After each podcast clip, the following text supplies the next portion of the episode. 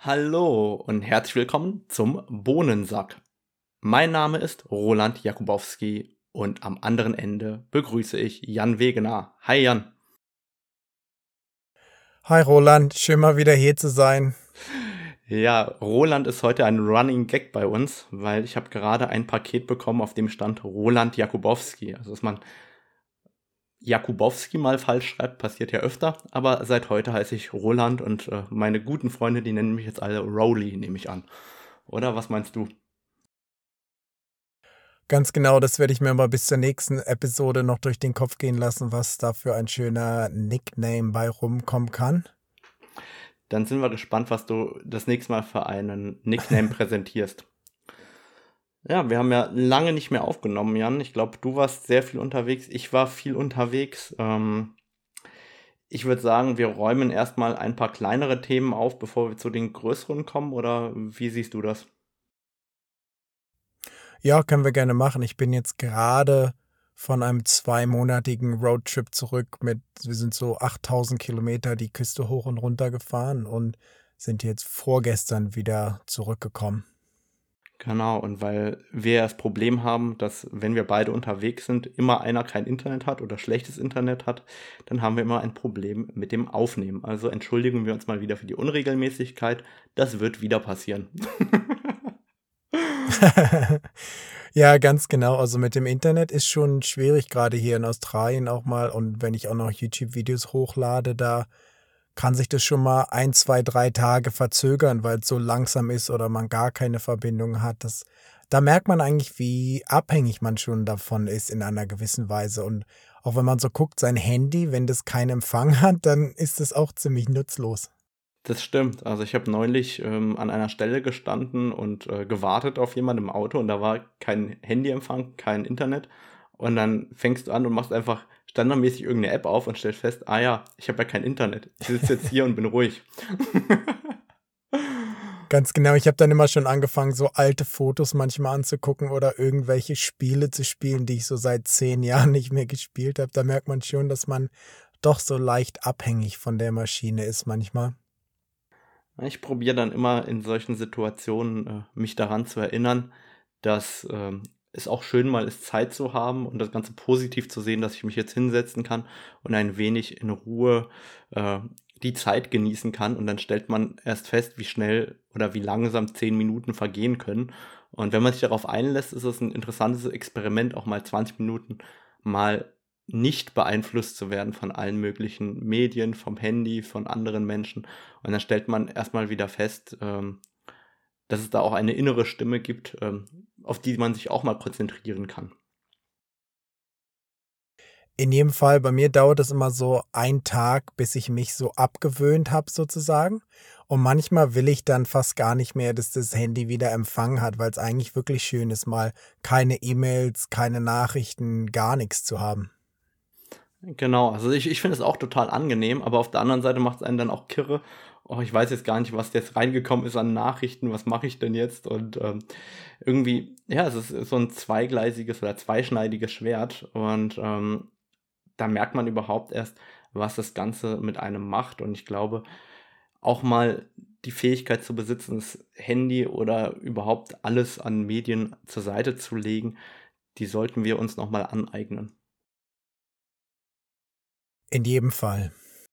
Jetzt sind wir aber eigentlich schon voll in dein Thema Reise reingesprungen. Dann lass uns doch über deine Reise sprechen, Jan. Du warst jetzt zwei Monate unterwegs. Äh, wir machen die kleineren Themen danach und die größeren Themen am Anfang. Switchen wir einfach einmal und ähm, erzähl uns doch ein bisschen mehr. Du warst zwei Monate unterwegs, du hast 100.000 Bilder gemacht, wie ich höre. Und ich habe mich schon prächtig über deine Trefferquote amüsiert. ja, genau. Also am Anfang, also wir sind ja von, wir sind hier an der Gold Coast, das ist so südlich von Brisbane und dann sind wir bis nach Cairns hochgefahren. Das sind so 1600 Kilometer der Küste entlang und wir haben so alle drei, vier Stunden Fahrzeit für ein bis drei Tage immer Pause gemacht. Das heißt, es hat so zwei Wochen gedauert, bis wir dann mal da oben waren und sind dann dort oben an verschiedenen Stellen gewesen, jeweils für so fünf, sechs Tage, immer in Airbnbs und sind dann wieder langsam zurückgefahren. Und Natürlich, der Hauptgrund war die Reise, um Vögel zu sehen und neuen Content zu machen, aber wir hatten uns auch einige Zeit überlegt, ob wir vielleicht mal nach Cairns in die Tropen ziehen wollen. Das heißt, da wollten wir uns da oben auch mal umsehen, aber so wie es jetzt aussieht, machen wir das wahrscheinlich erstmal nicht. Aber es ist schon eine Gegend, die ich in jedem Fall noch noch länger bereisen möchte, weil es auch eine der, oh, jetzt weiß ich wieder nicht, wie das auf Deutsch heißt, ich sag mal so, artenreichsten oder naturreichsten Gegenden der Welt ist wirklich. Da gibt es so viele Arten, die nur dort vorkommen. Das heißt, es ist schon sehr interessant fotografisch. Das heißt, dort gibt es viele endemische Arten vor Ort. Ganz genau. Also nicht nur Vögel, sondern auch ähm, Reptilien und Insekten und Bäume und was weiß ich. Pflanzen. das klingt ja schon mal großartig. Das heißt, Du hast dort äh, viel im Regenwald fotografiert.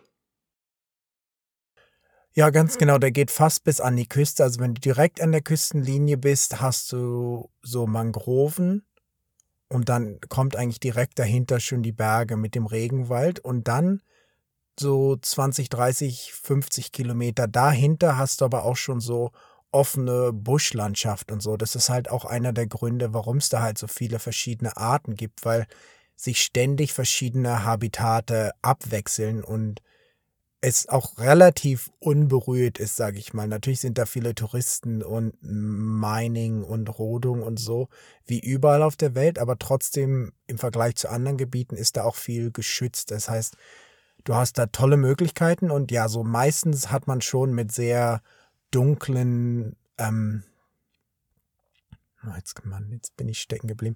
Hat man schon mit sehr dunklen, ähm, sag mir mal, was das Wort heißt, so ähm, Bedingungen. Bedingungen. Bedingungen. Tut mir leid. Mit sehr dunklen Bedingungen zu kämpfen in den Wäldern. da merkt man direkt, dass wir mhm. lange nicht mehr aufgenommen haben, wenn das Deutsch stockt. Ganz Aber genau. Das ist doch mal ein gutes Thema. Ähm, ich meine, der Herbst steht bei uns vor der Tür. Im Moment ist es zwar noch äh, sehr, sehr heiß, aber der Herbst wird kommen. Und dann fotografieren ja auch viele bei uns eher im etwas dunkleren Wald, in der dunkleren Jahreszeit. Was sind denn da die Herausforderungen für dich gewesen, um ähm, gute Bilder machen zu können von Tieren im Wald? Weil ich glaube, oder für mich ist es immer die Challenge, überhaupt einen Bildaufbau zu finden, der mir gefällt. Ähm, gerade bei größeren Tieren, aber du hast ja vor allem kleinere Tiere, also verschiedene Vogelarten fotografiert. Ganz genau, das ist in jedem Fall einfacher bei kleineren Arten. Die größten, die ich fotografiert habe, waren diese urigen Kasuare, die so halb im Regenwald und halb am Strand waren. Und da hat mir zum Beispiel das 100 bis 500 viel geholfen, verschiedene Szenen zu fotografieren und zu filmen, weil man dadurch halt so flexibel sein konnte. Du konntest mal was mit 100 Millimetern machen, wenn der in so einer coolen Szene stand, oder du konntest halt so ein Kopfporträt machen mit 500 Millimeter. Das heißt, da hat mir das sehr geholfen. Stimmt es eigentlich, dass die so gefährlich für den Menschen sind, oder sind das unsere europäischen Vorurteile? Ich sag mal so, das sagen alle Leute und wenn man sich dumm anstellt, kann ich mir schon vorstellen, dass die mal gefährlich werden. Aber jetzt gerade in der Gegend, wo die Leute sowieso etwas gewöhnt sind, ist es jetzt nicht wirklich dramatisch. Und ich sag mal, am dramatischsten ist es wahrscheinlich, wenn die kleine Babys haben, weil bei denen die Mutter kümmert sich um gar nichts. Bei denen, die kommen zusammen, paaren sich, die Weibchen legt Eier und verschwindet. Und dann brütet das Männchen die aus und zieht dann die Jungtiere ein Jahr lang auf oder so. Das heißt, wenn du da einem Männchen begegnest, was jetzt nicht Leuten gewöhnt ist und der denkt, du bist jetzt so zu dicht an den Kindern, dann kann der schon mal so hinter dir herrennen oder so. Und die haben auch ziemlich brutale, so richtig, so eine Dolche an ihren Füßen sozusagen, besonders an dem einen Fuß. Das heißt, da können die schon mal dich auch treten. Ich glaube, irgendwann ist auch mal einmal ein Mensch davon gestorben. Das heißt, das ist so die Geschichte, die sich jetzt schon seit 100 Jahren erzählt wird wahrscheinlich.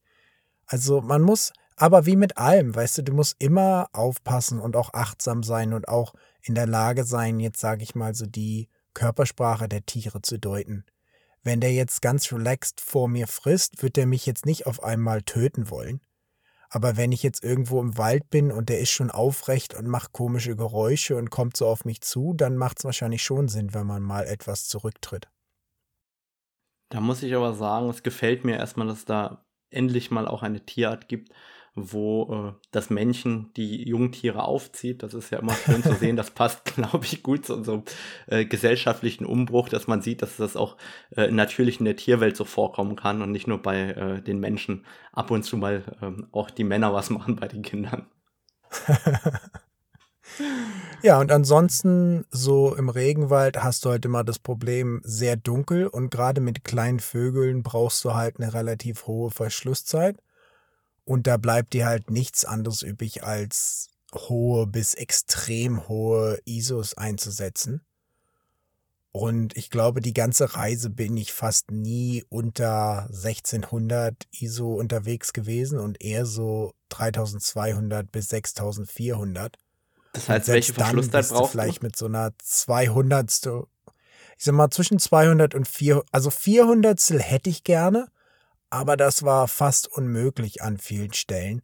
Selbst bei ISO 16000 oder so hattest du vielleicht eine 320 oder so. Das heißt, ich hatte schon immer mit relativ geringen Verschlusszeiten zu kämpfen und jetzt werden einige sagen, ja, warum machst du denn nicht eine 50 oder so? Aber wenn ich das halt mache, was immer passiert, dann macht der Vogel gerade eine ganz tolle Pose und da ist dann aber jedes Bild verwackelt, weil er sich halt zu doll bewegt hat und ich mich dann auch zu doll bewege. Das heißt, ich hab's lieber, dass ich dann halt höhere ISO-Werte habe und zum Beispiel mit DxO Pure RAW, was ich benutze, kommen die Bilder dann auch am Ende super ohne Rauschen aus sozusagen. Das heißt, ich habe da eigentlich keine Probleme mehr, auch extrem hohe ISOs einzusetzen. Und interessanterweise habe ich selbst im Urwald das 100 bis 500er oft benutzt, weil man einfach so viel flexibler ist und manche Tiere die fliegen so schnell von links nach rechts und in alle Richtungen. Da ist es echt schwierig, wenn du jetzt so einen 600er auf dem Stativ hast, den überhaupt zu folgen. Und da war das schon ganz gut mit dem 100 bis 500er. Jetzt musst du es natürlich mitnehmen. Ich habe ja anfangs gewitzelt äh, über deinen Ausschuss. Du hast 100.000 Bilder in zwei Monaten gemacht. Das ist ja erstmal äh, ein wenig mehr. Wie viele Bilder hast du davon behalten oder selektiert?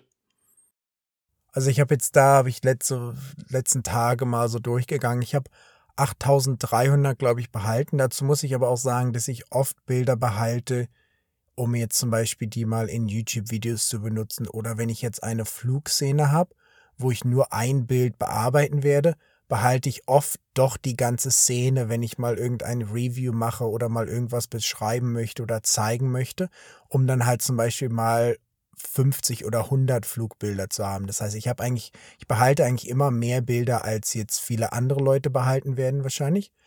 Und ich nehme mal an, dass ich so im Ende vielleicht 20, 30 oder ein bisschen mehr Bilder nur bearbeiten werde. Das heißt, die Quote an richtig guten Bildern ist dann am Ende nicht so sehr hoch und irgendwie nur 0,2 Prozent oder so. Und da habe ich ja zu dir gesagt, aus 100.000 Bildern bearbeite ich eher 200 bis 300 Bilder und habe daraus den Schluss gezogen, dass ich ein zehnmal besserer Fotograf bin. Stimmt das so, Jan? Da könnte man natürlich auch sagen, dass dein Standard einfach nicht hoch genug ist und du einfach zu viele Bilder bearbeitest. Eigentlich eine gute Antwort. Aber äh, ihr merkt, wir äh, haben extrem viel Ausschuss beide an Bildern, die uns nicht gefallen aufgrund von irgendwelchen Bewegungen, aufgrund von Ohrenhaltung, aufgrund von Haltung, aufgrund von Hintergrund oder was auch immer. Und ich glaube, das ist eine ganz gute Nachricht, dass äh, man nicht bei 100.000 Bildern 10.000 richtig geile Bilder macht, weil vermutlich geht es den meisten so, dass man ab und zu ein wirklich gutes Bild macht und in der Regel eher so äh, Standard produziert, den kein Mensch braucht, in Anführungszeichen. Aber ich sag mal, es kommt ja auch, wenn man jetzt immer mit 20 oder 30 Bildern pro Sekunde fotografiert, hast du ja auch einfach schon mehr Bilder immer von den gleichen Szenen. Wenn ich jetzt so an eine 5D zurückdenke, da hätte ich wahrscheinlich 40.000 Bilder auf dieser Reise gemacht, hätte aber wahrscheinlich auch die Hälfte der geilen Momente verpasst, weil da irgendwas nicht gestimmt hätte oder die Kamera dann zu langsam war. Das heißt, man hat schon mehr Ausschuss jetzt, aber gleichzeitig hast du auch jetzt die Möglichkeit, halt Bilder zu kriegen, die du früher nie gekriegt hättest. Das stimmt. Und ähm, ich benutze ja auch auf den elektronischen Verschluss alleine deshalb, weil ich damit äh, weniger Verwacklungen habe, gerade wenn ich eher in die kurzen Verschlusszeiten, äh, in die langen Verschlusszeiten reingehe, also bei einer 50. oder einer Hundertstel Sekunde.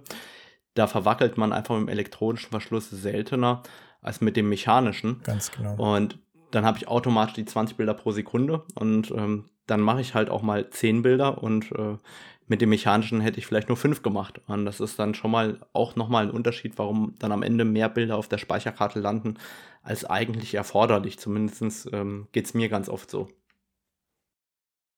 Ja, ist bei mir ganz genauso. Ich benutze eigentlich fast nur den elektronischen Verschluss an der R5 und ich habe auch C-RAW benutzt die ganze Zeit, weil sonst wäre auch die Datenmenge einfach komplett außer Kontrolle geraten und selbst jetzt die dunklen Bilder so im Regenwald, obwohl die nur 12 Bit sind, ist, geht, ist die Bildqualität immer noch richtig gut.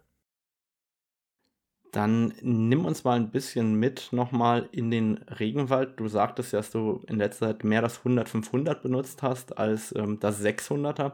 Warum das? Ich meine, jeder hätte ja gerne ein tolles Super-Teleobjektiv. Ähm, jeder Fotograf mag ja gerne Bokeh und Freistellung und Look und wie äh, wie soll ich sagen, ähm, es ist ja doch so, dass der Fotograf sich oft ähm, daran aufgeilt, was er für einen schönen weichen Hintergrund hat. Und jetzt sagst du genau das Gegenteil.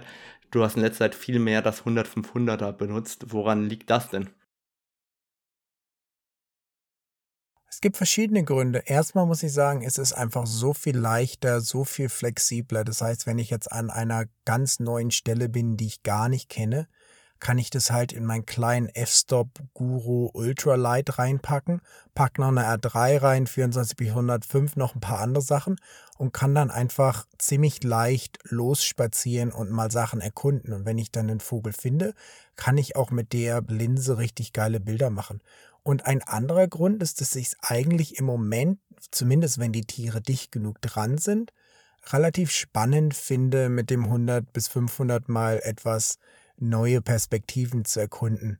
Ich meine, ich bin ja sehr bekannt dafür eigentlich, dass ich immer mit dem 600er arbeite und immer so einen ganz weichen Hintergrund habe, wo man eigentlich gar nichts erkennt. Und so in letzter Zeit muss ich schon sagen, seit ich das 100 bis 500 habe, faszinieren mich doch auch manchmal andere Dinge, wo halt der Hintergrund vielleicht nicht komplett aufgelöst ist. Und ein anderer Grund ist auch, dass ich halt mit dem 100 bis 500er auch selbst freihand ganz coole Videos machen kann.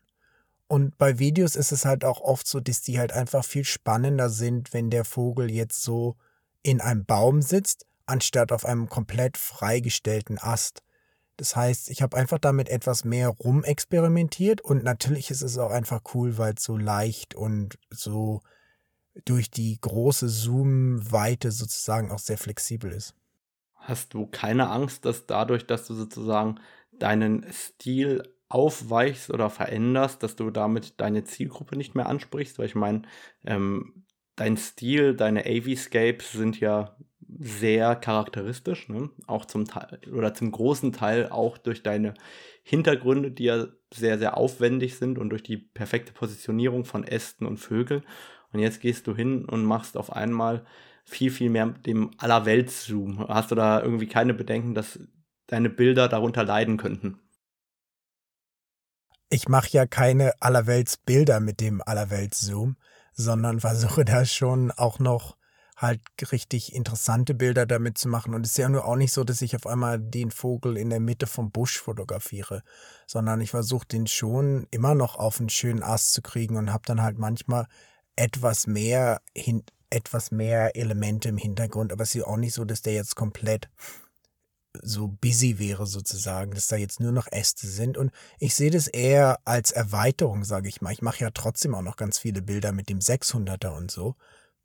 Aber ich finde es halt einfach so als auch, sage ich mal, persönliche Weiterentwicklung ganz interessant, einfach so verschiedene Sachen zu machen. Du machst ja auch ganz oft einfach so ganz verschiedene Sachen, mal Makro, mal mit dem 600er oder 400er. Das heißt, das ist einfach ganz interessant, vielleicht auch für einen selber mal einfach andere Sachen zu probieren, wenn man jetzt so lange immer eine Sache nur gemacht hat. Da finde ich das schon faszinierend, auch mal andere Sachen zu machen, was es mir aber auch nur möglich macht durch das 100 bis 500er. Da hattest du ja auch gerade im Podcast drüber gemacht, das, wenn mich einer fragen würde, das ist, glaube ich, die am meisten unterbewertete Linse von Canon. Die meisten Leute sagen immer, oh, ist total nutzlos, weil nur Blende 7.1. Aber selbst im Urwald kannst du damit richtig krasse Bilder machen. Das heißt, wenn mich jetzt einer fragen würde, wenn du nur noch ein eine Linse haben dürftest, würde ich wahrscheinlich das 100 bis 500er wählen. Jetzt bringst du mich zum Lachen. Ich habe dir nur im Vorfeld gesagt, ähm, eine Leserfrage haben wir auch noch hier, die noch offen ist. Und die, äh, die Hörerfrage war, wenn nur noch ein Objektiv, welches? Und ähm, ich hatte dem Nutzer schon geantwortet, Jan wird sagen 100 bis 500. Die Frage kam nicht über Instagram rein. Und ähm, jetzt sagst du das einfach so, ohne dass ich dich gefragt hätte. Ähm, das ist natürlich äh, schade, da kann ich den Punkt schon mal von der Liste streichen. Ja, bei mir wäre es nach wie vor das 2,8400. Ich äh, nehme das einfach viel, viel lieber als äh, das 100-500. Vielleicht auch das 2,0200, aber eins von den beiden wäre so das Objektiv, das ich ähm, immer behalten würde. Einfach nur um die Frage jetzt ganzheitlich ähm, abzuschließen. Dann lass uns mal nochmal kurz zurückkommen ähm, zum 100 bis 500. Du sagtest ähm, auch, dass es was mit dem Thema Video zu tun hat. Warum magst du denn den Videobereich das 100-500 lieber als das Supertele? Na, weil das mit dem Supertele schon echt schwierig ist, Sachen zu filmen, sage ich mal. Jetzt nicht nur, weil, also erstmal ist ja dein Bildausschnitt so klein. Das heißt, sobald sich der Vogel mal in eine Richtung bewegt, hüpft er dir schon aus dem Bild. Und wenn du jetzt nicht ein 100 Kilo Sachtler-Stativ mit dir rumschleppst, hast du halt auch extreme Vibrationen immer in den Videos, wenn du jetzt die Kamera nur berührst, sozusagen mit so einem großen Tele. Das heißt, die einzige Möglichkeit damit, so von, wenn man jetzt nur mit so einem leichteren Stativ und einem Wimberley Head oder so unterwegs ist, kannst du halt eigentlich nur auf den Vogel draufhalten sozusagen dann Aufnahme drücken und dann einfach die Hände wegnehmen von der Kamera und hoffen, dass der Vogel so im Bild bleibt sozusagen. Und du bist halt relativ unflexibel. Du kannst schon coole Videos damit machen, habe ich auch gemacht. In manchen Situationen ist es natürlich auch total überlegen, dem 100 bis 500er. Aber in anderen Situationen, wenn man jetzt einfach so rumläuft und mal eine coole Szene sieht, da kann ich halt ganz schnell das 100 bis 500 nehmen und selbst dann freihand einfach ein paar coole Videos machen. Und das hat, das hat mir schon sehr viele Videos ermöglicht, die ich sonst nie hätte machen können. Das ist, wie ich finde, wirklich super spannend und ähm, ich glaube, das zeigt auch, wie unterschiedlich die Herangehensweise oftmals ist. Bei mir geht es ganz genauso. Ich meine, im Endeffekt nehme ich ja Supertele gerne, um perfekt freigestellte Bilder zu machen. Aber sobald man dann irgendwie auch den Lebensraum sinnvoll einbinden kann, nehme ich ja auch oft das 100-500 eben, weil ich dann ähm, sinnvoll mein Umfeld mit einbilden kann, äh, einbinden kann. Und ähm, das merke ich dann einfach, dass gerade beim äh, Fotografieren äh, in den Bergen, wenn ich die Berge mit drauf haben will, ist es halt oft irre schwer, mit 400 Millimeter noch die Berggipfel im Hintergrund zu haben und nutze eben ganz, ganz oft eben entsprechend auch äh, das 100-500 mit. Jetzt hast du äh, zwei Monate. Ja. Schieß nee, nee, sag. Jetzt hast du ja zwei Monate lang fotografiert. Gab es denn auf dieser Reise auch irgendwelche Pannen äh, oder Dinge, die du hättest besser machen können? Kaum eigentlich. Ich muss schon sagen, in Sachen Planung und in Sachen Ausbeute war die Reise schon extrem gut. Eine Sache, die mich immer genervt hat, war meine Drohne, die ständig einfach in der, ich habe schön gefilmt, geile Szene und dann spinnt die und hält auf einmal in der Mitte, in der Mitte vom Film an und sagt, irgendwas hätte sie 100 Meter überm Boden behindert sozusagen. Da habe ich immer mit zu kämpfen gehabt. Und einen Morgen war ich unterwegs. Ich hatte eigentlich nicht gedacht, dass ich irgendwas fotografieren würde, hatte schon meinen Rucksack dabei und auf einmal saß der Vogel, den ich unbedingt fotografieren wollte, die Tage davor, aber nicht bekommen habe, genau vor mir. Und ich so, oh nein. Bin so ganz langsam zurückgelaufen hinter den nächsten Busch, habe schnell den Rucksack runtergemacht, Kamera rausgeholt, will die Kamera anmachen, keine Batterien drin. Musste ich erstmal eine Batterie aus dem Rucksack rauskramen. Mache ich an, geht an, keine Speicherkarte in der Kamera. Mache ich eine Speicherkarte rein, ja, und dann war der Vogel natürlich schon weg. Also, wie soll ich sagen, das äh, ist ja immer selten dumm und man denkt immer, es passiert einem nicht und dann passiert es einem natürlich trotzdem. Also schön, dass du dich hier nackig machst und äh, uns über solche Fauxpas erzählst. Ähm, ich habe da bei mir die eiserne Regel, wenn ich fotografiere, mache ich immer die linke Hosentasche einen Ersatzakku rein. Das heißt, selbst wenn keiner drin wäre, hätte ich einen Griff bereit. Und äh, tatsächlich habe ich auch immer diese verhasste SD-Karte im zweiten Slot, ähm, auch wenn ich die nie benutze. Die steckt immer bei mir in der Kamera drin. Keine Ahnung, ob du gar keine drin hast ähm, oder äh, war die auch draußen, weil du die verwendet hattest die war auch draußen, weil die R7 zwei SD-Karten brauchte und meine anderen Kameras SD-Karten hatten. Das heißt, eigentlich habe ich immer eine drin aber in dem, an dem Tag hatte ich keine drin. Akku habe ich auch mal noch welche dabei, aber ich hatte am Vorabend alles geladen, alles runtergeladen und dann einfach vergessen, das wieder zusammenzustecken am Morgen.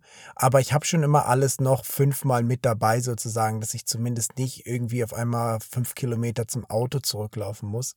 Und da fällt mir gerade noch ein, ich habe doch wirklich eine Sache doch richtig verkackt. Ich habe ein YouTube-Video gefilmt auf so einem geilen Boardwalk durch die Mangroven mit der A3, alles super. Und als ich dann nach Hause kam, habe ich gemerkt, dass ich mein Mikrofon in den Kopfhöreranschluss gesteckt hatte, anstatt in den Mikrofonanschluss und der ganze Sound dann daneben war. Das ist natürlich super ärgerlich. Hast du den Sound nochmal retten können oder war der Sound tot und du hast nochmal alles neu aufgenommen? Ich hab's probiert. Ich hatte am Anfang einige Szenen aufgenommen, wo es okay war. Und dann musste ich, das habe ich anscheinend irgendwie auseinandergebaut und ins falsche Loch gesteckt. Und ich habe dann doch am nächsten Tag einfach nochmal einige Szenen nochmal neu gemacht, weil das einfach nicht anders ging. Der Sound war okay, aber ich sag mal, wenn du jetzt ein richtiges Mikrofon hast und dann daneben so das eingebaute Kameramikrofon, der Unterschied selbst mit Soundbearbeitung ist doch so krass, dass es eigentlich fast zu unangenehm war, weil du halt auch so viel so Echo hast und du hörst halt immer Wind und alles andere auch extrem. Hört man auch den Autofokusmotor und den Bildstabilisator oder ist das mittlerweile gut gelöst? Das ist eigentlich an den Spiegellosen habe ich das gar nicht mehr. Das war ja doch an der äh, an den 5D-Kameras extrem nervig, dass du da das Geräusch immer extrem gehört hast. Das hast du jetzt eigentlich gar nicht mehr. Schön, also dann ähm, haben wir schon mal so einen groben Rundblick über deine Reise. Wann sehen wir die ersten Bilder online von dir? Na, drei habe ich schon mal bearbeitet in meinem in einem meiner nächsten YouTube-Videos werde ich dann auch mal ein paar mehr zeigen. Ich habe ja auch ein Video direkt in den Mangroven da gedreht, auch speziell über das 100 bis 500er und in so dunkleren Bedingungen. Und das bin ich jetzt gerade am Zusammenbasteln. Da muss ich auch noch ein paar Bilder für bearbeiten. Und so insgesamt, ich würde eigentlich gerne mehr Bilder bearbeiten, aber irgendwie fehlt mir halt die Zeit mit meiner Familie und jetzt bald wieder umziehen und immer den ganzen YouTube-Videos. Da bleibt nicht mehr so viel Zeit, um sich jetzt auch mal hinzusetzen und gemütlich ein paar Bilder zu bearbeiten. Dann schick mir mal die drei Bilder, weil ich glaube, unser letztes Bild aus dem Regenwald habe ich aus deinem YouTube-Video ausgeschnitten. Ich hatte äh, das Video genau. gestoppt und dann ausgeschnitten. Also hochprofessionell habe ich das gemacht. Aber ähm, so ist das nun mal, wenn wir unterwegs sind. Ähm, dann ist es manchmal schwer, Bilder zu bearbeiten. Mir geht es oft genauso und eigentlich finde ich es mittlerweile fast lästig, die Bilder zu bearbeiten. Mir macht das Fotografieren total Spaß, das Draußensein, alles super. Aber sich dann zu Hause hinzusetzen und dann Bilder zu bearbeiten, das ist mittlerweile gehört zu meinen meistgehassten Aufgaben in der Fotografie, ist Bilder bearbeiten inzwischen. Ich, ich weiß nicht, woher das kommt, aber irgendwie, das ist dann so eine Verpflichtung, das musst du auch noch machen. Eigentlich willst du schon wieder irgendwo weiter zum Fotografieren fahren und äh, dann musst du in Anführungszeichen die Bilder bearbeiten, damit du die irgendwie für Blog, für Social Media, für die Agenturen und so weiter hast. Ähm, also das macht mir irgendwie inzwischen überhaupt keinen Spaß mehr. Ich weiß echt nicht, woran das liegt, aber ähm, ja, das hat sich echt gewandelt. Geht mir ähnlich. Ich denke, man macht das einfach so viel und man hat immer so ein paar Bilder, die man gerne bearbeitet und dann hat man noch so andere Bilder, wo man weiß, die sollte man bearbeiten, aber hat nicht so richtig Bock drauf. Aber jetzt nochmal, um auf den Screenshot von dem Video zurückzukommen, das ist doch schon relativ legitim, sage ich mal, heutzutage. Die meisten YouTube-Cover sind eigentlich auch so gemacht, weil es ist halt zum Beispiel total schwer, dich jetzt in einer guten Szene zu fotografieren und deshalb filmen sich eigentlich immer die Leute in 4K oder 8K und machen dann auch einfach einen Screenshot. Und ich mache selbst Familienbilder jetzt oft so mit meiner kleinen Tochter, die sich immer so mega viel bewegt, würdest du nie eine gute Szene hinkriegen. Das heißt, ich mache dann, ich filme uns einfach immer in 4K oder 8K und nehme dann einfach einen Screenshot, was meistens auch ganz gut funktioniert. Filmst du dann aber mit einer schnelleren Verschlusszeit als üblich oder filmst du dann auch nach 50 oder so? Nee, dann, also wenn ich weiß, dass ich es nicht als Video benutze, macht es schon Sinn, eine höhere Verschlusszeit zu haben, sonst hast du doch immer viele Verwacklungen drin. Und die Qualität bei der Bearbeitung, kommt man da irgendwie ans RAW ran oder ist man da weit weg? Ist schon anders. In dem Videoprogramm kannst du natürlich auch viel dran rumdrehen, sag ich mal so. Wenn du, ich würde es jetzt vielleicht wahrscheinlich nicht machen, wenn ich das mir jetzt einen Meter groß an die Wand hängen möchte, aber so für was wir das so in der Regel benutzen, ist es mehr als gut genug. Okay, spannend. Also ich mache das ja nach wie vor mit 20 Bildern pro Sekunde. Ähm, das kommt ja aber dem Foto, äh, dem Video ja eigentlich sehr nahe. Ja, Gut, dann lass uns doch, wie gesagt, das Feld von hinten aufräumen mit den längeren Themen am Anfang. Ich war ja auch äh, wieder unterwegs ähm, in den Vogesen beim Workshop, bei den Gemsen. Und ich probiere ja immer bei jedem Workshop, wo ich unterwegs war, mich nochmal in die Lage der Teilnehmer zu versetzen und dann für den Podcast irgendwelche Learnings oder Themen mitzubringen, ähm, damit wir uns darüber ähm, austauschen können oder wollen. Und ähm, dabei ähm, ist mir erstmal Shoutout an Stefan. Stefan war dabei beim Workshop, um mal was Neues ähm, kennenzulernen außerhalb der Landschaftsfotografie. Und er hat mich sehr beeindruckt. Warum hat er mich sehr beeindruckt? Er lebt dieses Bilder vor der Tür machen extrem. Ich werde mal ähm, seinen Instagram-Account auch verlinken. Der fotografiert im Umkreis von 40 Kilometern, vorwiegend auf dem Arbeitsweg, hammermäßige ähm, Landschaftsaufnahmen. Der wohnt natürlich in Bayern, im Alpenvorland. Ähm, da gibt es natürlich auch ganz, ganz tolle Stellen, aber trotzdem erfordert das unheimlich viel Arbeit, vor der eigenen Haustür so viele gute Locations zu finden und vor allem auch viel Arbeit beim Wetter, um immer das richtige Wetter abzupassen. Und das hat man auch beim Workshop total gemerkt in der Tierfotografie der hatte ständig seine Wetter-App offen und hat immer geguckt, oh, wie wird denn das Wetter? Wird es jetzt regnen? Was kriegen wir denn für Wolken gleich? Und wie sieht denn das aus? Und also mich hat es sehr beeindruckt, wie er mit, mit dieser Liebe zum Detail in der eigenen Landschaft fotografiert zu Hause und dass er sich wirklich diese Zeit dafür nimmt, mindestens zweimal in der Woche direkt daheim was zu machen, auf dem Weg zur Arbeit oder von der Arbeit zurück sozusagen, den Abstecher zu machen, diese Extrameile zu machen um ein gutes Bild zu kriegen. Und das hat mir einfach mal wieder gezeigt, man kann immer und überall geile Bilder machen, wenn man bereit ist, diese Arbeit auch zu investieren. Und ich glaube, das vergessen ganz viele. Die meisten sagen, ja, bei dir ist es halt schön und bei mir ist es nicht so schön.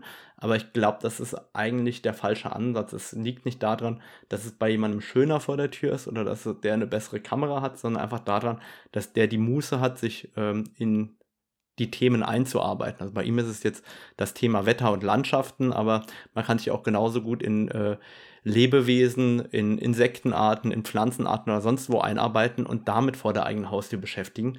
Es kostet aber halt immer diesen Aufwand und das ähm, hat mich wieder mal äh, tief beeindruckt. Ähm, da verlinke ich nachher auch den äh, Gipfellicht-Account von Stefan. Das war wirklich äh, große Klasse, was er da gemacht hat. Und dann hatten wir das Thema Wegegebot. Also in den Vogesen ist es so, ähm, oder generell in Frankreich ist es inzwischen so, dass das Wegegebot in den Nationalparks ähm, sehr deutlich umgesetzt wird. Das hat so in den letzten drei, vier Jahren zugenommen, egal ob das jetzt ähm, die Camargue ist, ob das die Vogesen oder wo auch immer. Ähm, dieses Wegegebot wird kontrolliert und nicht geschilderte Wege äh, sind eben nicht zu begehen. Soweit äh, alles super, so sollte das auch sein. Ähm, aber gerade in Vogesen ist es wirklich so, dass unheimlich viele Touristen auch außerhalb der Wege sich bewegen und Fotografen natürlich auch sehr, sehr gerne. Ähm, und ich mache ja meinen Workshop generell immer mit dem Wegegebot hinten dran, weil ich einfach der Meinung bin, wenn wir äh, zu acht unterwegs sind, dann haben wir äh, außerhalb des Weges nichts verloren. Dabei ist mir dann aber die Frage gekommen, nehmen wir uns als Fotografen eigentlich nicht oft viel zu ernst? Also das bezieht sich gar nicht nur auf die Naturfotografie, sondern auch ähm, auf alle anderen Arten der Fotografie. Also wenn ich die Hochzeitsfotografenblase sehe, ich bewege mich viel in Hochzeitsfotografengruppen, kenne auch viele Hochzeitsfotografen, dann habe ich immer das Gefühl, Menschen, eine Hochzeit ohne den Hochzeitsfotografen, die könnte ja gar nicht stattfinden. Beim äh, Naturfotografen, ja, also ich, ich gehe gerne noch ein bisschen weiter rein, weil ich dokumentiere das Ganze ja, das ist dann ganz nachhaltig und ähm, damit schütze ich ja das Gebiet mit meinen Bildern. Ich habe manchmal das Gefühl, dass wir uns als Fotografen viel zu ernst nehmen und die Nase gerne zu hoch tragen. Ich weiß nicht, wie es dir dabei oder wie deine Empfindung ist, aber ich habe das Gefühl, dass äh, wir Fotografen manchmal uns nicht so ernst nehmen sollten und ähm, uns einfach bewusst machen, sollten, dass wir eigentlich nur Bilder machen und auch sehr, sehr oft einfach nur unserem, unserer Freude frönen und dass es nicht kriegsentscheidend ist, ob wir jetzt äh, drei Meter weiter links oder weiter rechts stehen und dass wir uns da auch manchmal etwas mehr zurücknehmen könnten. Ich weiß nicht, äh, wie dein Empfinden ist. Doch, das kann schon sein. Ich sag mal, sich nicht so ernst zu nehmen, ist, glaube ich, ein guter Tipp in allen Leben, Lebensbereichen. Und ich sag mal, es ist sehr oft so, dass Social Media immer einen relativ schlechten Namen kriegt, weil alle mal sagen, oh, du machst es hier nur so für die Instagram-Likes und so. Und da ist bestimmt schon was Wahres dran. Man sieht es ja auch, auch oft auch in den Facebook-Gruppen, dass dann jemand irgendeine tolle Stelle findet und dann fahren da erstmal am nächsten Tag 100 Leute hin.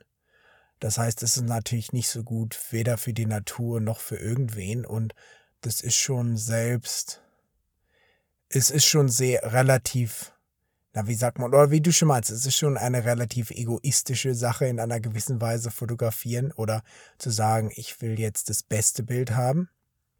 Ich habe da eigentlich noch ein ganz interessantes Beispiel für dich, weil du ja auch viele Wettbewerbe machst und ich war auf so einer Konferenz und da hat eine Frau Bilder präsentiert, mit der sie einen Wettbewerb gewonnen hat, die sie gemacht hat als eine die hat da so ihre Doktorarbeit drüber geschrieben oder so und war dann halt in einer Position, Bilder zu machen, die kein anderer machen konnte.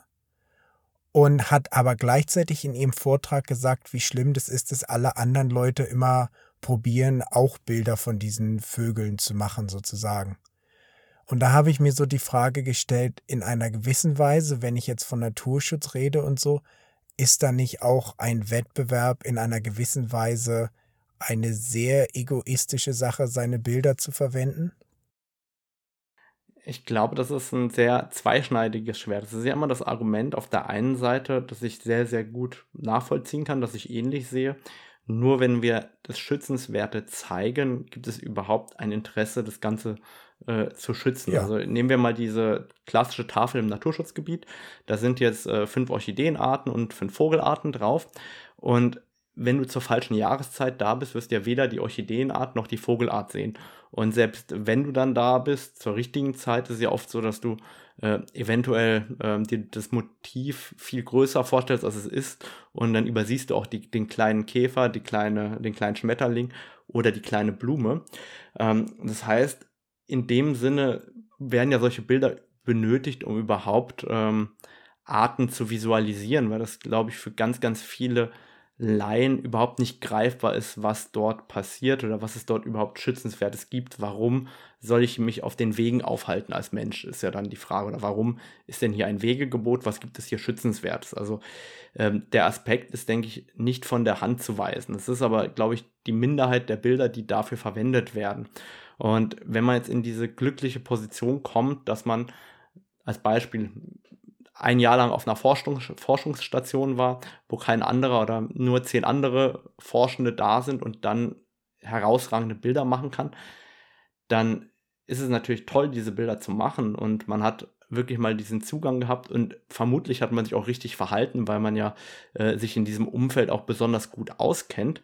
Und auf der anderen Seite, je nachdem, was man dort für Bilder zeigt, kann es ja durchaus sein, dass dort eine ähm, Fehlkommunikation im Endeffekt entsteht, ähm, weil alle anderen ja auch dieses Bild gerne machen wollen, nur sich damit genau. entweder nie so viel beschäftigen können oder werden oder auch nie an diese Locations kommen können. Und dann ist die Frage, ähm, wie wird das Ganze kommuniziert? Und ich glaube, es geht nicht nur um die Fotografie, sondern auch um die Kommunikation mit Bildern. Es gab ja damals dieses Bild äh, von Eike Emros. Ich weiß nicht, ob du das, dich da noch dran erinnerst, war vor zehn Jahren ungefähr. Der hatte damals ein Bild von der Fuchsjagd gemacht, wo der Jäger ähm, den Fuchs aus den Bauern den Hinterläufen zieht und sozusagen auf das ja. Feld wirft und der andere knallt den ab, den Fuchs. Ja. ja. Und ähm, ja. dieses Bild wurde sozusagen unkommentiert ähm, geteilt, auch unkommentiert geteilt in vielen äh, Magazinen, Links und so weiter. Und da entstand natürlich ein riesiger Shitstorm von beiden Seiten. Also sowohl äh, in Richtung des Fotografens, darüber, was er da fotografiert hat, samt äh, einer großen Anzahl an Anzeigen. Und auf der anderen Seite der, also insgesamt ein riesiger Shitstorm, der da losgetreten worden ist. Umgekehrt hätte der Fotograf klare Stellung bezogen, zum Beispiel gesagt, hier, das ist so und so eine Jagdart, und die verurteile ich zum Beispiel des und deshalb oder ich fand das nicht so gut deshalb oder also eine klare Stellung dazu zu beziehen, dann hätte das auch ein Kategoriesieger in der Kategorie Mensch und Natur sein können, wo es um Jagdpraktiken geht. Das ist ein ganz einfaches Beispiel. Das Bild wäre zweimal das gleiche gewesen. Das eine Mal äh, wären die Naturschützer vermutlich äh, sehr happy gewesen an vielen Stellen oder die Jagdgegner happy gewesen, dass jemand darüber aufklärt. Ne? Und das gleiche Bild im Jagdmagazin ohne kritische Haltung dazu führt dazu, dass man einen riesigen Shitstorm bekommt. Und dann liegt es eben auch in der Hand des Fotografen, mit den Bildern zu kommunizieren und nicht nur das Bildmaterial ähm, zur Verfügung zu stellen. Ich denke, das ist ein guter Punkt mit der Kommunikation. Ich sag mal, in dem Fall bei dieser Konferenz, was, was ich mich so gefragt habe, setzt es ein falsches Vorbild, wenn in Wettbewerben Bilder prämiert werden, die andere Leute nicht machen können, weil sie in einer privilegierten Situation gemacht wurden? Und treibt es aber nicht wiederum Leute dann an, halt die Wege zu verlassen oder viel zu dicht an die Kolonie ranzugehen, weil die halt auch so eine Bilder machen wollen. Zum Beispiel, das waren so Seeschwalben, die die Frau fotografiert hat und mit denen gearbeitet hat. Und da waren halt teilweise ähm, so Kopfporträts mit einem 100 bis 400er gemacht. Und gleichzeitig wurde dann in dem Vortrag aber gesagt, man soll sich denen nicht näher als 100 Meter annähern. Was, ich meine, das ist jetzt vielleicht ein extremes Beispiel, aber ich sag mal, insgesamt ist es ja schon so, dass wenn Bilder prämiert werden, die andere Leute gar nicht machen können, ohne Regeln zu brechen. Das ist schon, sage ich mal, fand ich zumindest eine interessante Frage, mal, um die mal aufzugreifen. Ja, also ich finde es ein sehr, sehr schwieriges Thema, weil ähm, mit einer gewissen Kommunikation finde ich das in Ordnung. Dann haben wir aber auf der anderen Seite die Herausforderung, dass diese Kommunikation oft nicht stattfindet, obwohl man sie anbietet. Also die Menschen lesen ja unter dem Posting oft weder Hashtags noch den Text. Und das heißt, sie sehen ja nur das Bild. Aber die Kommunikation, obwohl es vielleicht drunter steht, findet gar nicht statt. Zumindest ähm, stelle ich das ganz oft fest. Und ja. da ist die Frage, wie kann man so etwas kommunizieren oder wie ähm, kann man auch erwirken, dass diese Menschen, die das sehen, auch wahrnehmen. Und ich glaube, dass die Wahrnehmung erst dann stattfinden kann, wenn man sich damit beschäftigen will. Und dann ist die Frage, darf man so ein Bild überhaupt zeigen, wenn man eine hohe Audience hat, die sich damit nicht beschäftigt? Ähm, oder wie wird das Ganze interpretiert? Weil ich glaube, als Beispiel bei einem Wettbewerb wie dem Wildlife Photographer of the Year oder dem Europäischen Naturfotograf des Jahres der beschäftigt sich ja oder das Publikum ist ja generell sehr interessiert daran, was dort passiert oder was dort dargestellt wird. Sonst wird man zum Beispiel nicht ins Nature History Museum gehen, um sich eine Ausstellung anzugucken. Da liest man dann vermutlich auch die Texte drunter. Umgekehrt, wenn man dann eine hohe Reichweite hat an 500.000 Followern, die eben irgendjemanden erreichen, dann ist die Wahrscheinlichkeit leider sehr, sehr hoch, dass äh, im Endeffekt sich niemand mit dem Sujet und mit dem äh, Herausforderungen oder mit den Arten beschäftigen will, sondern eben einfach auch ein tolles Bild machen will. Na, da hast du schon recht. Ich gebe dir noch ein Beispiel. Hier wurde auch ein Drohnenfoto von einem Waldbrand prämiert, hat, glaube ich, den Hauptpreis gewonnen, obwohl es strikt verboten ist, über Waldbränden Drohnen fliegen zu lassen. Aber in diesem Fall war es dann wohl okay, weil das irgendwie eine, ein kontrollierter Brand auf einem Privatgelände war. Aber da stelle ich mir schon immer die Frage, ob es dann halt nicht doch Leute anleitet, halt auch so Sachen mal selber zu probieren, sozusagen in ganz anderen Situationen. Ja, klar, wenn ich mir jetzt anschaue, wir haben ja große Waldbrände in Deutschland und wenn irgendeiner tolle Bilder von einem Waldbrand macht, so, so schlimm wie das Thema ist, so schöne Bilder kann man vor einem Waldbrand auch machen. Ähm, aber Klar. wenn ich dann als verantwortungsloser Hobbyknipser äh, die Zufahrtswege blockiere mit meinem Auto, weil ich Waldbrände fotografieren will und die Löschtrupps deshalb nicht durchkommen, dann, wie soll ich sagen, ist es hochgradig verantwortungslos. Das Problem ist, glaube ich, an der Stelle oftmals nicht nur die Bilder, die entstehen, sondern eben auch oft die Interpretation oder die Menschen, die sich eben so, so wenig mit dem Sujet beschäftigen. Das ist, glaube ich, das äh, Allerschwierigste in dem Fall. Ja, ist zumindest, ist zumindest ein interessantes Thema, wo ich schon doch manchmal denke, ich meine, ist natürlich auch schwierig, auch wenn man jetzt, du warst ja auch öfter schon mal in der Jury, man will natürlich immer krasse Bilder bewerten, aber manchmal macht es vielleicht auch Sinn, sich, sage ich mal, damit zu beschäftigen, welche Message man dann damit verbreitet oder was man Leute vielleicht oder mit was man dann Leute so, sage ich mal, in Versuchung bringt, das auch mal selber zu probieren. Aber ich glaube auch, dass eine verantwortungsvolle Jury sich damit beschäftigt. Also als Beispiel, ähm, ja. es gab ja dieses Drohnenfoto äh, vor zwei Jahren, glaube ich, beim Europäischen Naturfotograf des Jahres. Ähm, da wird, äh, wie soll ich sagen, eine Vogelkolonie äh, von oben fotografiert. Und da wurde dann auch geschaut, zum Beispiel, ist die Genehmigung dafür da gewesen? Ja, also durfte hm. dieser Mensch das an der Stelle machen oder nicht? Oder ähm, gerade ja. im Unterwasserbereich ähm, oder in anderen Bereichen ist ja oft so, du weißt, wie bestimmte Bilder entstehen, zum Beispiel auf eine zweifelhafte Art und Weise bei dieser Art. Und dann ja. werden diese Bilder disqualifiziert, oft auch alleine aufgrund der Vermutung, dass Bilder so entstanden sind. Aber ja, okay. dafür brauchst du auch eine Fachjury, die sowas erkennt. Und das ist das, wo ich sage, da gibt es eigentlich nur eine Handvoll der großen Wettbewerbe, die das machen. Und ganz, ganz viele andere Wettbewerbe machen das eben nicht. Und das ist eigentlich eine gute Überleitung zu den kleineren Themen, die ich dabei habe, nämlich ähm, dem WWF, der ja einen eigenen Fotowettbewerb gerade ins Leben gerufen hat. Und ich möchte einfach äh, vor diesem Wettbewerb warnen. Ich habe das schon auf Instagram getan und ich tue das auch gerne in meinem Podcast. Warum? Der WWF schreibt jetzt momentan auf Instagram einfach Leute an, hey, möchtest du nicht an unserem tollen Artenschutzprojekt teilnehmen mit deinen Bildern? Und dann steht dort im Kleingedruckten drin, dass derjenige, der am Wettbewerb teilnimmt, die gesamten Rechte am Bild abtritt und zwar ohne zeitliche Begrenzung und ohne Zusammenhang zum Wettbewerb. Das heißt, der WWF sammelt in dem Sinne Tausende, vielleicht Zehntausende Bilder ein von Fotografen und darf diese frei verwenden. Also ich will ja jetzt niemandem was unterstellen, aber das bedeutet im Umkehrschluss, dass der WWF seine komplette Bilddatenbank füllen kann mit Bildmaterial und damit machen kann, was er will, und zwar ohne den Fotografen dafür zu bezahlen. Und eigentlich sind wir damit fast bei dem Thema, das wir eben hatten, nämlich Wettbewerbe, bei denen man aufpassen muss, was ist die Message oder wie werden meine Bilder am Ende als Fotograf verwendet.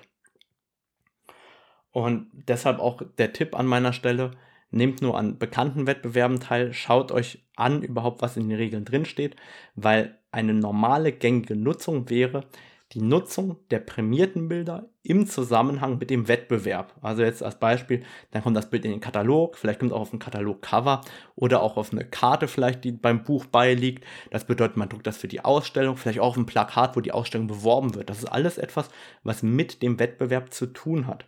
Allerdings jemandem alle Bildrechte zu geben für einen unbefristeten Zeitraum ist definitiv nicht marktüblich und da würde ich persönlich als Fotograf immer Abstand halten und niemals Bilder einreichen. Das äh, ist meine Sicht auf diese Art der Wettbewerbe.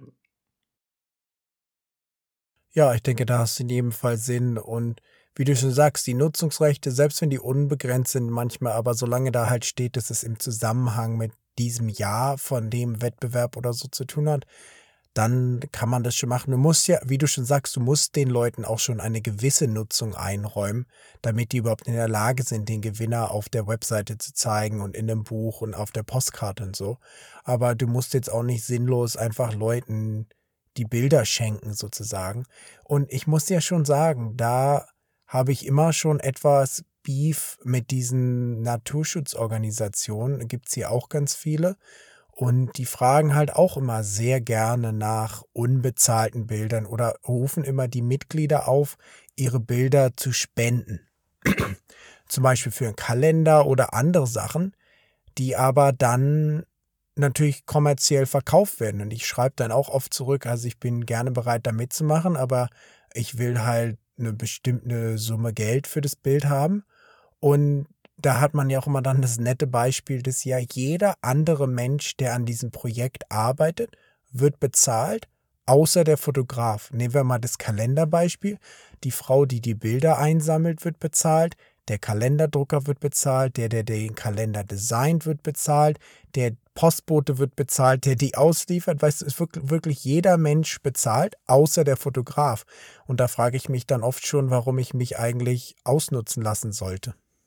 Ja, und da bin ich vollkommen bei dir. Also es ist, man, man sollte diese Dinge manchmal hinterfragen und nicht überstürzt handeln und sich einfach nur freuen, dass ähm, das Bild irgendeiner, irgendeinem Publikum zur Verfügung gestellt wird. Und wir haben selber genau dieses Thema eigentlich ständig auch ähm, in der GDT, also in der Gesellschaft für Naturfotografie, dass wir auch reglementieren müssen an die Magazine, wie viele Seiten dürfen die überhaupt mit unserem Bildmaterial zum Wettbewerb füllen, weil die Magazine würden alle gerne einen Wettbewerb nehmen und einfach 30 Seiten gratis damit füllen. Warum? Da haben sie 30 Seiten schönen Content, den man sich gerne anguckt im Magazin und müssen dafür nichts bezahlen. Deshalb muss man da auch genau drauf schauen. Auch als Veranstalter hat man dort eine riesige Verantwortung, weil ich meine, wenn, wenn ich in diesem Wettbewerb war und äh, da zwei Bilder habe und noch einer und noch einer und die nehmen am Ende alle Bilder und publizieren die, äh, dann ist es einfach unfair dem Fotografen gegenüber. Also bei uns geht das dann so weit, dass wenn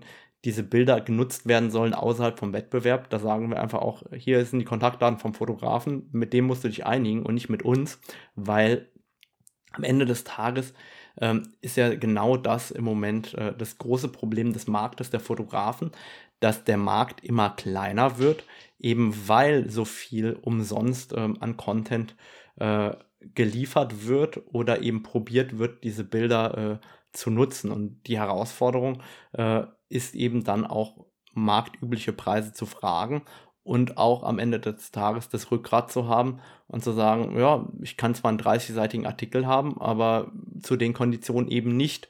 Und dazu muss man auch Nein sagen können. Und ich glaube, das fällt vielen sehr, sehr schwer. Und äh, ich mache das sehr konsequent, aber es macht eben auch nicht jeder an der Stelle.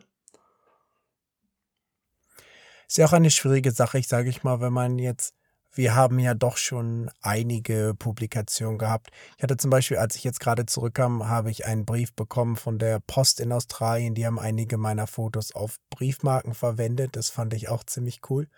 Das heißt, wenn man jetzt so wie wir über Jahre hinweg viele Sachen immer publiziert bekommen hat, dann ist, hat man natürlich auch, oder ist man natürlich auch schon in einer Situation, wo man jetzt auch mal easy Nein sagen kann, wo du so sagst, wenn du hier jetzt nicht für das Cover bezahlen willst, dann kriegst du halt das Bild auch nicht. Ich sag mal, ich kann das schon verstehen, wenn jetzt Leute sind, die das viel weniger hatten oder vielleicht noch nie ein Cover hatten, dann ist es schon so, dass man, dass das einen schon stolz macht oder so. Aber gleichzeitig zum Beispiel diese Vogelschutzorganisation hier, immer wenn ich sage, nee, ich gebe das nicht umsonst weg, dann bezahlen die auch. Die versuchen es halt immer nur erstmal für umsonst zu kriegen. Das heißt, das ist schon so, wo man sich überlegen muss, macht es wirklich Sinn, wenn ich einfach alles umsonst weggebe? Weil es ist ja nicht nur für dich selber, sondern auch für alle anderen Leute quasi schwierig, wenn zu viele Leute immer was umsonst weggeben. Ich habe tatsächlich. Und hier gibt es zum Beispiel Hier gibt es zum Beispiel auch einen Fotografen, der ist, sage ich mal, relativ wohlhabend. Der sagt aber auch, ich verschenke gar nichts. Und der sagt dann halt, ich nehme marktübliche Preise und spende dann halt das Geld wieder. Der will das Geld nicht haben, aber er sagt, er will halt auch nicht den Markt kaputt machen und für Vogelfotos sollte man schon Geld bezahlen. Das fand ich auch eine ganz interessante Sache, sag ich mal, wie er das handhabt. Davon kenne ich tatsächlich auch einige bei uns, die das so machen. Ähm, ich finde das auch einen legitimen Weg zu sagen, hey, ich möchte gerne bezahlt werden und danach äh, kann ich gerne das Geld spenden, aber eben um den Markt nicht kaputt zu machen. Und ich habe bei mir auch ähm, ein gutes Beispiel. Ich habe einen Kunden, mit dem ich lange Jahre zusammengearbeitet habe.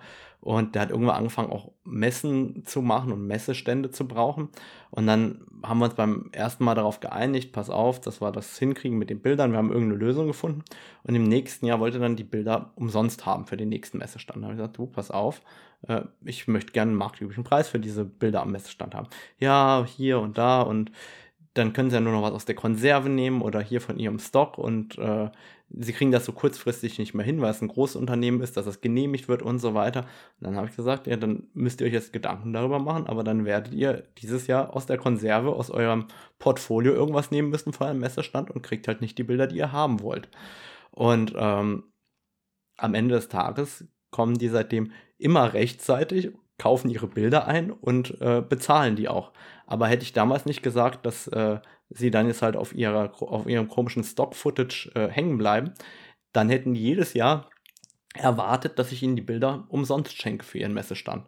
Und ich finde, das äh, ist es halt auch unglaublich schwierig, auf der anderen Seite aus dieser Ecke wieder rauszukommen, wenn man sich ja daran gewöhnt hat, dass dieser Fotograf umsonst anbietet, beziehungsweise ohne Geld zu fragen dann wird man den ja auch immer wieder fragen und der kommt ja aus der Kiste nicht mehr raus, Natürlich. weil wenn er dann sagt, ich will jetzt bezahlt werden, dann sagt er, nee, dann suchen wir uns einen anderen dumm. Und das ist ja, äh, also zu glauben, dass man dadurch, dass man umsonst etwas gegeben hat, dass man dadurch reinkommt, ist eben auch äh, eine klassische Fehleinschätzung, wie ich finde.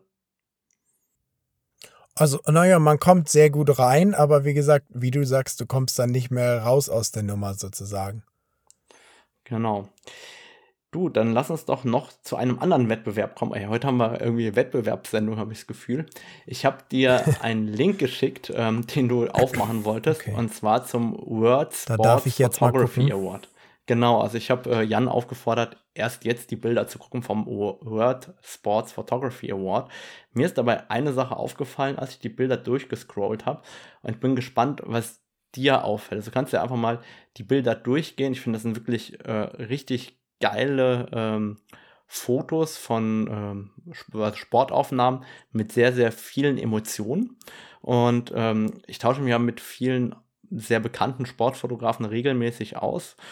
Und alle sagen mehr oder weniger das Gleiche. Und zwar mich begeistert die Emotion im Sport. Das sind wahre Emotionen der Menschen in dem Moment, wo sie was erreichen. Dieses Explodieren in ihrem Sport, das treibt die an und das begeistert die. Also diese Momentaufnahmen. Und ähm, als ich diese, diese Bilder, die geteilt worden sind bei Petapixel, ich verlinke die auch in den Show Notes vom World Sports Photography Award, sind mir zwei Bilder ins Auge gestochen, die mich persönlich sehr, sehr angesprochen haben, die allerdings gar nicht so direkt mit dem Sport zu tun haben. Das waren die beiden Bilder, die mir so besonders ins Auge gefallen sind, die mir besonders gut gefallen haben, wo es nicht um die Sportart ging, sondern, also auch nicht um die Emotion, sondern um etwas, was drumherum passiert. Erkennst du, Jan, welche beiden Bilder das sind? Ich gucke gerade, ich versuche erstmal durch die ganze Werbe Werbung mich zu scrollen ähm, da waren schon coole. Das Bild mit dem Schatten, das allererste fand ich schon ziemlich faszinierend, wo da kannst du einfach so viele Sachen in dieses Bild hinein interpretieren. Selbst Dann, die Pose ist kein, könnte tausend verschiedene po Sachen könnte sie eigentlich gerade machen. Es sieht fast so aus, als wenn sie aufschlägt. Und dann siehst du aber, dass sie sich eigentlich bückt und eigentlich hat sie gerade einen Schmetterling auf dem Finger, den sie sich vom Kleid runterholt. Das heißt, das fand genau. ich schon, du kannst, das Bild könntest du dir fast stundenlang angucken und jedes Mal was anderes sehen. Also das finde ich schon, genau. eigentlich sieht es langweilig und sehr einfach aus, aber du kannst es eigentlich stundenlang ansehen und jedes Mal was anderes sehen. Genau, und das Bild finde ich zum Beispiel richtig geil. Warum? Es ist zwar Tennis, man sieht auch direkt, dass es um Tennis geht, aber eigentlich ist der Protagonist der Schatten Und das Besondere ist nicht der Schatten, sondern der Schatten des Schmetterlings. Und das macht dieses Bild so besonders, weil es ist eine tolle Sportaufnahme, man weiß, worum es geht, aber umgekehrt hat es überhaupt nichts mit dem klassischen Sport oder der Emotion zu tun, sondern der Fokus liegt eben auf dem Schmetterling im Schatten. Und das fand ich ein wirklich richtig geiles Sportbild. Das hat mich äh, sehr berührt. Ähm, also ich habe es mir jetzt bestimmt 20 Mal angeguckt. Ich finde das grandios. Ahnst du, welches ja, das zweite Fall, Bild das ist, das für mich nichts mit, mit, mit der Sportart zu tun hat? Ich scroll immer gerade noch runter. Wie viele sind denn hier? ich vermute, du bist schon dran vorbei. Das zweite Bild, das ich meinte, der ist das Bild ähm, vom Fahrradfahren. Also ähm, das ist äh, in Italien die Giro d'Italia. Und das ist ein Bild, ähm, wo die Fahrradfahrer sozusagen um eine Kurve fahren mit dem Weitwinkel aufgenommen. Aber die Protagonisten sind eigentlich gar nicht die Fahrradfahrer, sondern es ist so eine Art Streetfoto mit ah, äh, einer älteren Dame ich nicht oben mal am gesehen. Balkon. Okay. Und da jubeln Hab alle. Habe ich nicht mal gesehen auf meinem Handy, was da zur Sache war. Ich dachte nur, hä, was sind denn da tausend Leute in der Straße? ich finde das ein total geiles Bild, weil es ist so einfach eine, ein schönes Streetfoto, der Schattenwurf passt zusammen, äh, oben die Beobachterin am Balkon, irgendwie passt in diesem Bild alles zusammen. Die Menschen jubeln und die Fahrradfahrer sind sozusagen das Beiwerk in der ganzen Kulisse. Ähm, fand ich auch ein total interessantes Sportfoto, wo man einfach sagen muss, hey, es ist einfach einmal komplett weg von dem klassischen Sportbild, das man eben im Kopf hat. Das hatte mir auch sehr, sehr gut gefallen bei dem Bild. Weil die anderen zeigen so diese klassischen Emotionen, wie ich finde. Und das waren zwei Bilder, die so ja. ganz anders sind. Nee, das stimmt. Das ist echt cool. Naja, so das waren so die, die Sachen, über die ich sozusagen ähm, oder auf die ich hinaus wollte bei dem Wettbewerb. Ich weiß nicht, ob dir noch irgendwas aufgefallen ist, was dir äh, wichtig ist bei dem Punkt. Nö, ich sag mal, es kann man schon ganz coole Sportbilder machen. Das ist eigentlich, was mir so auffällt. Und auch wie du schon sagst, viele von den Bildern haben wirklich richtig krasse Emotionen oder die leben davon, dass du Sachen siehst, die du normalerweise nicht bei dem Sport sehen würdest, sei es der Schatten oder ich gucke mir gerade den Schwimmer an, der so ja. richtig durch das Wasser durchbricht, durch die Wasseroberfläche, aber das Wasser ihn noch so komplett umgibt, fast wie so ein, wie so ein Mantel sozusagen. Ich finde das Und das sind Flügel. ja Dinge, die wir doch gar nicht sehen.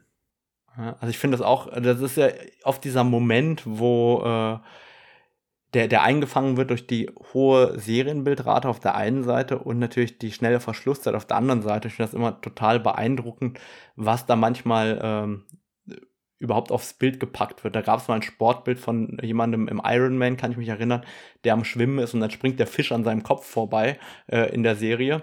Und ja. das sind solche Bilder, die leben natürlich vom Moment und vom Zufall auch teilweise.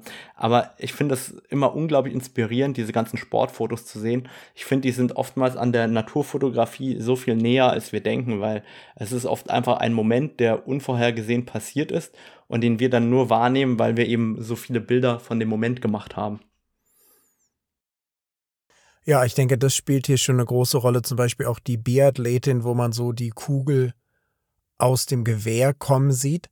Das ist schon eine Sache, die geht natürlich nur durch die Technik und es ist was, was man so gar nicht gar nicht sieht. Aber ich glaube, das ist auch, was diese Bilder so faszinierend macht in einer gewissen Weise, dass es schon Sachen sind, die man normal nicht so wahrnimmt.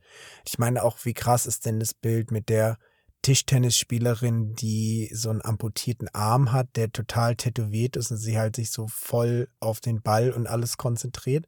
Ich sag mal, das sind schon krasse Aufnahmen in jedem Fall. Genau. Also ich fand das total beeindruckend, deswegen habe ich das mal gezeigt, auch mal ein bisschen außerhalb von unserer Blase zu schauen. Dann lass uns mal noch die paar kleineren Fall. Themen abarbeiten, die ich mitgebracht habe. Ich dachte, ähm, vielleicht ähm, rollen wir das Feld von der anderen Seite auf. Wir wollten noch eine Sache korrigieren, wo wir nicht sicher waren, ob wir das schon korrigiert hatten in der letzten Episode. Und zwar ging es um den Burst Mode bei der R3 bzw. bei der R7. Und zwar ähm, kann man bei der R3 bereits sozusagen im den ganzen Burst löschen oder einzelne Bilder daraus behalten. Und äh, wir gingen ja davon aus, dass das erst seit der R7 geht. Beziehungsweise ich glaube, das hatten wir, wie gesagt, im letzten Podcast. Und ähm, wir wurden darauf aufmerksam gemacht, dass das auch seit der R3 schon ging. Ähm, also einfach ein Update für unseren Fehler. Und wo wir gerade bei der R7 sind, ähm, ich äh, habe ja immer auch viel Kontakt ähm, zu AC Foto. Ähm, übrigens könnt ihr euch auch ein eigenes Angebot einholen. Ich habe jetzt mittlerweile einen Affiliate-Link für AC Foto. Da könnt ihr ähm, vergünstigt dann auch äh, eure Produkte einkaufen. Aber das Interessante war, AC Foto sagte, die R7 wird echt super verkauft. Wir haben ja äh, beide darüber gerätselt, wer die Kamera kauft, waren uns aber sicher, dass die, ähm, wie soll ich sagen, einen Sweet Spot am Markt ähm, vermutlich treffen wird.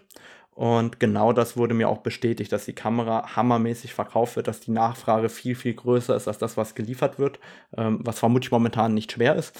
Aber ähm, ja, das ist immer Kamera, so im Moment. Ja, genau. Also, dass die Kamera aber trotzdem auch overall sehr gut am Markt ankommt. Also, das war sozusagen äh, ganz klar äh, das Feedback von AC Foto. Übrigens, ähm, hat AC Foto gestern auch äh, mein neues 400er geliefert. Also ich habe jetzt das RF 400 mm 2.8 äh, gekauft und dann auch den RF Extender, den Zweifach. Ich habe jetzt echt einige Monate darauf gewartet, weil es absolut nicht lieferbar ist. Und jetzt ähm, habe ich auch endlich das RF 400er hier stehen. Das ist ja cool. Ich sag mal, es ist ja lustig, wie irgendwie in Australien sind alle Sachen immer verfügbar. Ich weiß auch nicht warum. Vielleicht sind hier einfach nicht so viele Profifoto oder überhaupt ambitionierte Fotografen, sage ich mal. Und Canon sendet aber trotzdem eine gute Anzahl von Objektiven oder so. Weil ich höre immer, wie gerade in Europa ist es mega schwer, irgendwas zu kriegen. Selbst eine A3 oder so kriegst du kaum und die kannst du hier fast in jedem Laden kaufen. Also mittlerweile hat das geändert. Also seit letzter Woche ist tatsächlich alles lieferbar bei Canon. Ähm, bis auf die beiden Supertele kriegst du jetzt alles quasi on stock. Aber es hat ja jetzt auch irgendwie ein Jahr oder zwei Jahre gedauert. Also selbst 2405 und R3 kommen langsam so, dass man die auch wirklich ähm, kaufen kann. Ja. Dann habe ich uns einen Lifehack mitgebracht. Ähm, weil mir ist was saudummes passiert. Ähm, die Tage wollte ich eine Wespe aus dem Zimmer treiben, habe das Fenster aufgemacht und wollte die einfach kurz mit der Laptoptasche rausscheuchen. Und ich sehe nur, wie das Fenster immer weiter aufgeht und wie in Zeitlupe auf das volle Wasserglas zusteuert. Und ähm, ja, dann war ich natürlich zu langsam und das Wasserglas ist umgekippt. Ähm, über drei SSD-Festplatten, über das äh, OVC Thunderbolt Dock von meinem MacBook. Zum Glück steht das MacBook erhöht bei mir auf so einer äh, Ablage und läuft quasi hinten dann vom Schreibtisch runter und läuft komplett in diese äh, Notfall-Steckdosenleiste, diese, äh, diese Überspannungsschutze, läuft überall in die Steckdose rein und ich habe einfach nur schnell als allererstes alles aus dem Strom hinten rausgerissen, äh, bevor irgendein Unfall passiert. Und der Lifehack des Jahres für mich ist, dreht die Steckdosenleiste um. Also wenn die voll gesteckt ist mit Steckern, einfach umdrehen auf die andere Seite selbst wenn das passiert, läuft eure Steckdosenleiste nicht voll mit Wasser. Also ähm, das war sozusagen das Learning der Woche für mich. Ja, das ist ja mal interessant. Bin ich auch noch nicht drauf gekommen, aber interessanterweise hat äh, meine Tochter vor ein oder zwei Wochen dann auch mal das lustig gefunden, einfach mal so ein Glas Wasser in die Steckdosenleiste zu kippen. Das war glücklicherweise ausgeschaltet zu dem Zeitpunkt aber das sollte ich mir vielleicht auch mal zu Herzen nehmen, die einfach immer umzudrehen. Ja, also das ist echt, äh, wie ich finde, ein wahrer ähm, Lebensretter im Endeffekt. Ich habe noch richtig viele Themen dabei. Drei will ich mir noch rausgreifen, drei kleine. Ähm, und den Rest schieben wir mal wieder die nächste Episode, weil ich glaube, sonst überziehen wir maßlos heute. und zwar. Ach, geht ja, ähm, sind ja erst eine Stunde und zehn Minuten. Ja, aber ich meine, äh, wir wollen ja nicht zwei Stunden aufnehmen. Also, Thema Wanderschuhe. Ich äh, habe ja immer so Dinge, die mein äh, Leben verändern, meiner Meinung nach, und wo ich mich dann nicht erinnern kann, was das war. Also manchmal kaufe ich irgendwas und denke mir so, boah, ey, das ist echt geil, das benutze ich jeden Tag. Das verändert mein Leben und dann erinnere ich mich drei Wochen später nicht mehr daran, was das war. Deswegen schreibe ich das jetzt immer auf als Lifehacks für den Podcast sozusagen. Und ich habe einen neuen Wanderschuh und der ist für mich eine Revolution. Also ich äh, laufe irgendwie seit 15 Jahren oder seit 20 Jahren immer mit äh, Lova Wanderschuhen, also so klassisch mit Leder oder auch die ganz großen, also sowas wie ein äh, Tibet Pro GTX und so weiter, also auch steigeisenfeste Schuhe, also immer die großen Klopper und als so ich so einen leichten Lova Renegade mit GTX. Ich vermute, den hat so jeder zweite Bürger im Schrank stehen. Also so vermute das meistverkaufte Modell von Lova überhaupt. Das ist so ein leichter Sommerwanderschuh. Und ich habe jetzt äh, durch äh, die Empfehlung eines Workshop-Teilnehmers mir einen La Sportiva Raptor 2 gekauft. Also erstmal geiler Name, ne? Ist ein Wanderschuh, der entwickelt worden ist auf einem Laufschuh für Trailrunning. Und erstmal ist dieser Schuh 25% leichter als äh, der Lova. Also der wiegt irgendwie 400 Paar Gramm pro Schuh. Also ist super leicht. Und auf der anderen Seite ist der super bequem, fühlt sich an wie ein Jogging-Schuh, der einfach über den Knöchel drüber geht. Und ähm, ist auch noch ähm, dank Gorotex wasserdicht. Natürlich ist es jetzt kein Wanderschuh, mit dem man die krassesten ähm, Steige ähm, besteigen sollte oder damit auch äh, irgendwie äh, mit Schneeschuhen oder mit Steigeisen arbeiten könnte. Aber für den sommerlichen Alltag oder so für diese ganzen 0815 Wanderungen ähm, im Mittelgebirge ist der sowas von bequem und der Fuß schwitzt da eigentlich kaum noch drin im Vergleich zu diesen dicken Dingern. Also dieser La Sportiva Raptor 2 ist echt für mich äh, ein Game Changer. Ich äh, werde natürlich dafür nicht bezahlt. Äh, ich glaube, dafür bin ich ein zu unbekannter Sportler. Aber äh, ich fand den Schuh einfach so geil, dass ich das äh, nicht vorenthalten wollte und ähm, muss sagen, es freut mich, dass es da auch Firmen gibt, die im Sportbereich immer wieder neue Sachen machen. Und vielleicht bin ich einfach nur ein Dinosaurier im Wanderschuhbereich, aber der macht mir richtig, richtig Spaß jetzt, muss ich zugeben. Da musste ich ja jetzt schmunzeln, weil wir hatten ja vorher gerade geredet, dass ich mir auch gerade vor ein paar Monaten neue Schuhe gekauft habe, die total geil sind. Und mir fiel einfach der Name nicht ein, aber es war auch ein La Sportiva Schuh. Und ich habe so genau die gleiche Erfahrung gemacht wie du eigentlich. Wasserdicht, man schwitzt nicht so viel, super leicht, super Grip. Meiner, was, meiner war der Stream GTX. Ist so einer, der über den ähm, Knöchel geht.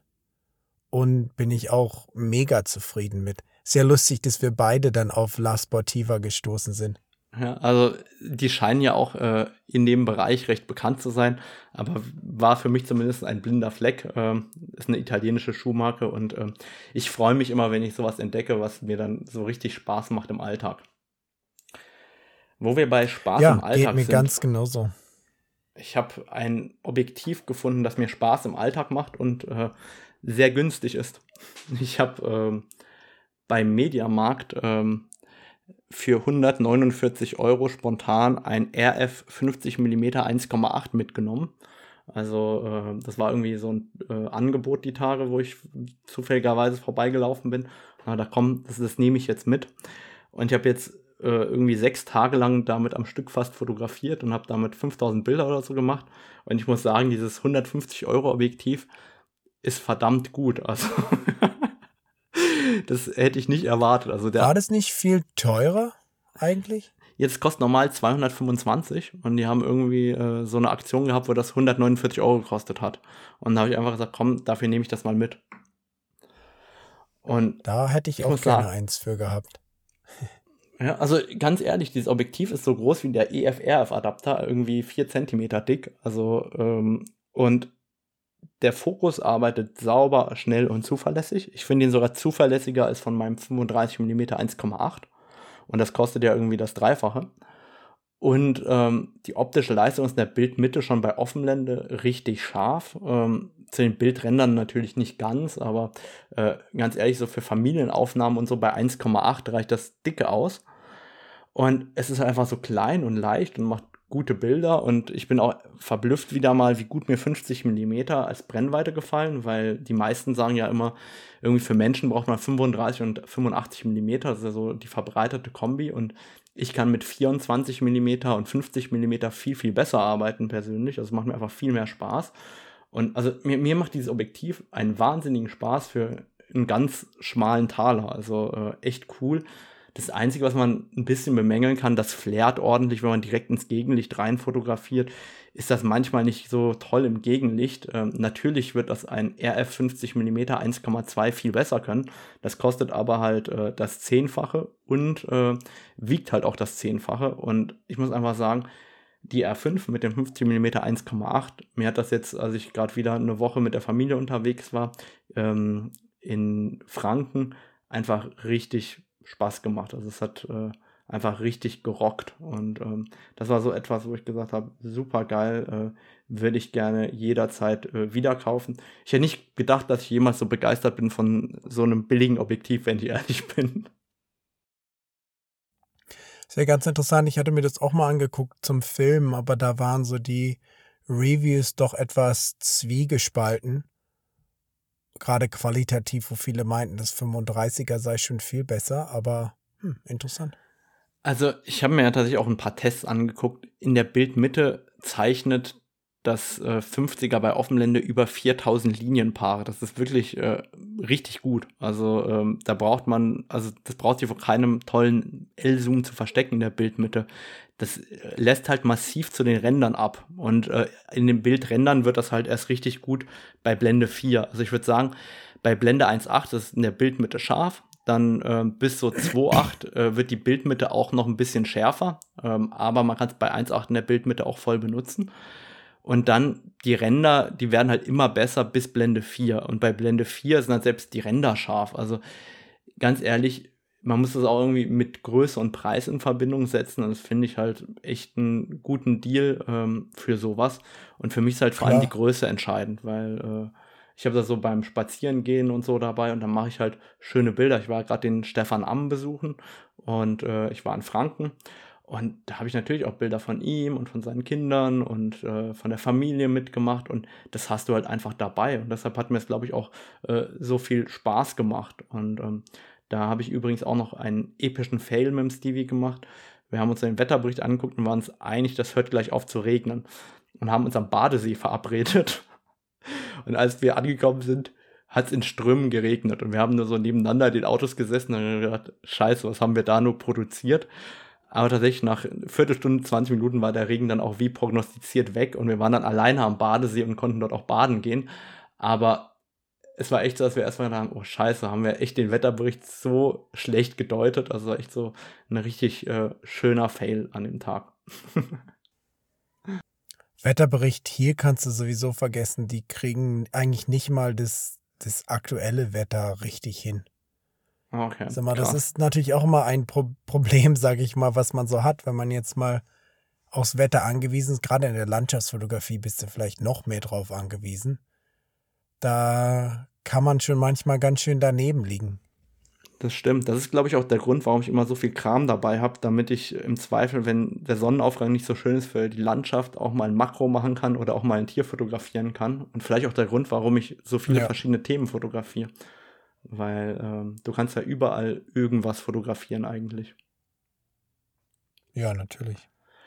Dann ähm, haben wir, glaube ich, über alles gesprochen. Ich würde als Abschluss noch etwas von der Rückfahrt vom Stevie erzählen wollen. Wir haben ja diesen Fail gehabt mit dem Regen und ähm, ich bin ja am nächsten Tag dann von Franken zurückgefahren nach äh, Saarbrücken und ich bin morgens losgefahren, äh, 5 Uhr und das war total schön, weil ich kann das gar nicht beschreiben manchmal, wenn es so kitschig ist morgens. Ich bin losgefahren, ich hatte so in der Dämmerung und überall standen so der, die, diese tiefen Nebelschwaden. Hier und da haben sich in den kleinen, äh, das sind ja so kleine Hügel überall im Frankenland, die sich so erheben. Dann ziehen da so diese tiefen Wolken durch.